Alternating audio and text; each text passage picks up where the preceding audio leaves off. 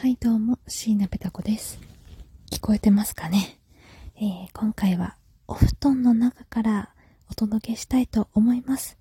久々のささやき動画、動画じゃない。ささやきラジオですね。本当はね、ちょっと座ってちゃんと撮りたかったんですけど、寒い。もう最近ほんと寒くないですか？なんか、あっという間に冬になって、10月、11月までは確かあったかかった気がするんですけど、なんだったら12月の初めぐらいまではなんかまだあったかかったような気がするんですけど、なんか急に寒くなって、うー、でもなんか、最初は寒いなぐらいだったのが最近はもう、ああ、耐えられないっていうぐらいで、寒いんですけれども、ね、お休みの時にね、東北に行ったので、その、冬の東北をね、経験した私は、もうこっちの、ね東京の冬なんてもう鼻で笑っちゃうレベルですよ。はははっていけるかと思ったら、いや、なんだろうな。東京は東京で寒いですよね、やっぱり。東北の冬をこう乗り切ったって言ってもたった4日しかいなかったわけで、なんかそれで慣れたつもりになってはいたんですけど、本当につもりだった。うん、東京もしっかり寒いです。ということで皆様、寒さ対策しっかりされてますでしょうか？やっぱね、東北、冬の東北って未知の体験だったんで、こう何を着ていいかもね、わかんなくて、事前にめちゃめちゃ調べたんですよね。Google 先生に聞いて、東北冬格好とか 東北冬寒くない格好とかね、いろいろ調べたんですけど、結局ね、もう、あの、極暖？ユニクロのさ、あの、ヒートテックあるじゃないですか。あれの、超、超極暖かななんか、下着なのに1000円ぐらいする、なんかすごい高いやつ。を買って、で、下もタイツも、え極暖を買って、2枚履きで、冬用の靴下を履いて、で、もう帽子毛糸の帽子かぶって、手袋して、で、あの、上着があの、モコモコのやつ。すごい、名前が出てこない。あの、あ、ダウンジャケットだ。モコモコのやつって ね、あの、ダウンジャケットを着てて、で、ダウンジャケットの中にも、あの、ユニクロの、なんかね、ウルトラダウンみたいなやつを着て、結構厚着したんですよね。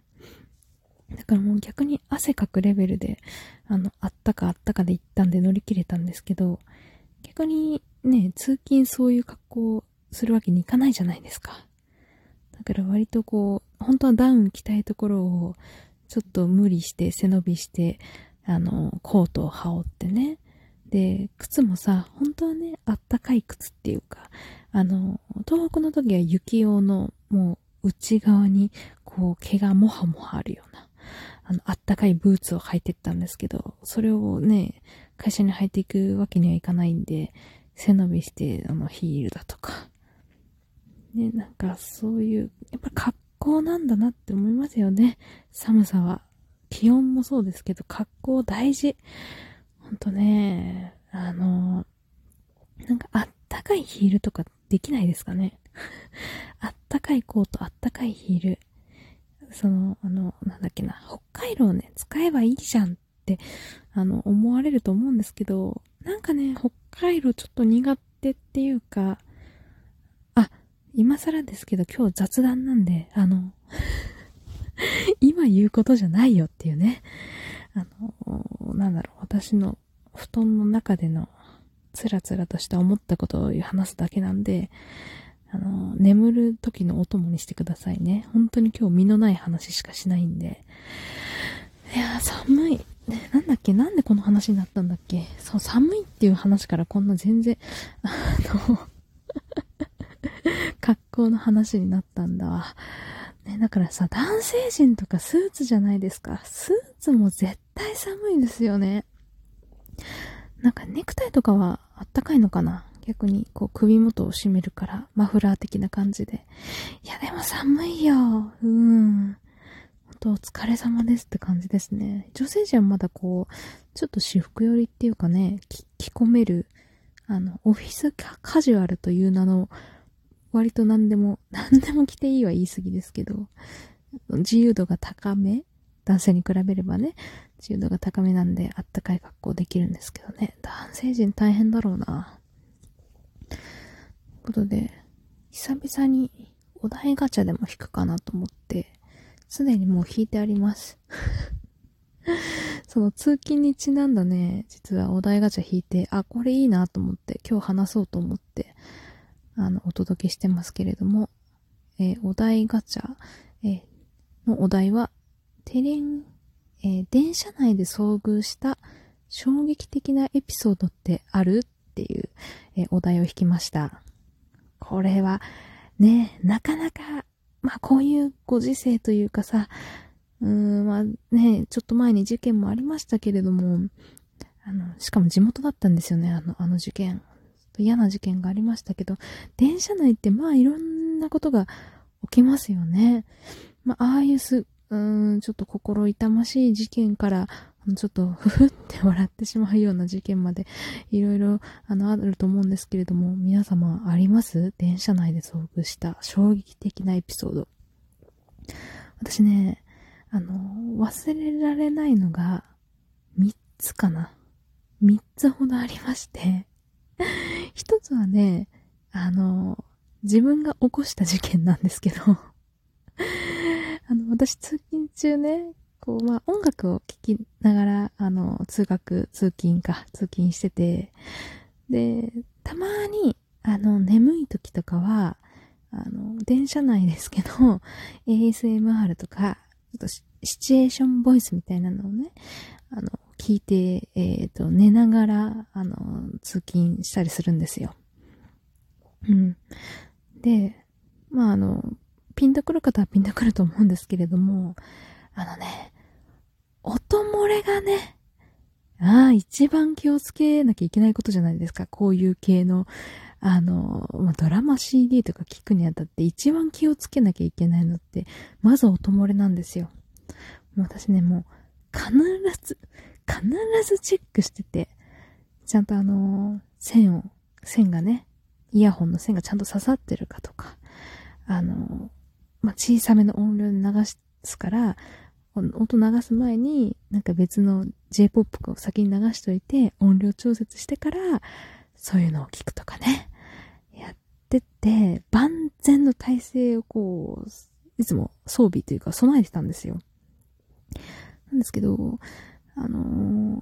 だいぶ前にね、あのー、Bluetooth のイヤホンが出回った時期あるじゃないですか。今も当たり前になってますけど、当時はこう、あまりいなかった、主流じゃなかったというか、皆さん、あの、有線のイヤホンを聞かれて、使われてる中で、まあ、なんか、数人ちらほら、あの、ワイヤレスイヤホン使われてる。まあ、走りだとあの、iPod、なんだっけ、あの、あの、もやしみたいなのが、もやしとか言ったらあれだけど、なんだっけね、i、iPods か。iPods? 合ってます？あれが流行り出した時期に、私もね、まあ、あの、かぶれてるので、いいなと思って、あの、買い替えたんですよね。iPods じゃないですけど、あの、ジャブラというイヤホンを一番最初に買ったんですよ。で、装着して、ね、あの、その時にね、なんか、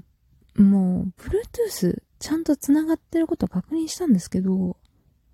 何を土地狂ったか、なんかね、ちゃんと繋がってなかったっぽくって、画面上では繋がってるのに、私の携帯がダメなのか繋がってなかったっぽくって、あの、で、しかもね、いつもはちゃんと J-POP 流してから聞く、あの、シチュエーションボイスだったんですけど、もうその時はね、眠すぎてね、すぐ ASMR の動画を流しちゃったんですよ。だからね、電車内に響き渡るね、音でね、お姉ちゃん、まだ？っていう 最悪。あの、一気にもう目線がこっちに集まるっていうね。あの、ちょうどね、その時聞こうとしてたのが、あの、世話焼きの弟が姉に耳かきするみたいな ASMR のね、音声だったんですけど、お姉ちゃん、ま、まだの D、D の発音が聞こえる前に、あの、音量ボタンをね、必死に下げてね、あ、今ので、で、電話なんですよ、みたいな雰囲気を作って、んしれっと、しれっとした顔をしてたんですよ。あの、さも、あ、私じゃないですけど、みたいな。私だったとしても今のは電話ですけど、弟からの電話ですけど、みたいな。もうね、あの、忘れらんない 多分これ社会人1年目とかだったかな ?1 年目の時に背伸びして買ったんで、あのジャブラのイヤホン。うん、その1週間後になくすんですけどね。片耳。4年越しにまた新しいの買いましたけど、っていうような、ちょっと衝撃的なエピソードを今でも忘れられません。ということで、えー、残りあと2つはまた別の機会にね、お話お話ししようかな。えー、皆様の、えー、電車内で遭遇した衝撃的なエピソード、ぜひありましたら、えー、教えてください。えここまでお聞きくださり、ありがとうございました。え以上、椎名ペタ子でした。皆さん、あったかくして、ね、あの、暖房、エアコンはね、喉枯れちゃうけど、あの、床暖とかは喉枯れないらしくていいらしいので、ね、あったかくして、えどうか、あの、寝てください。おやすみなさい。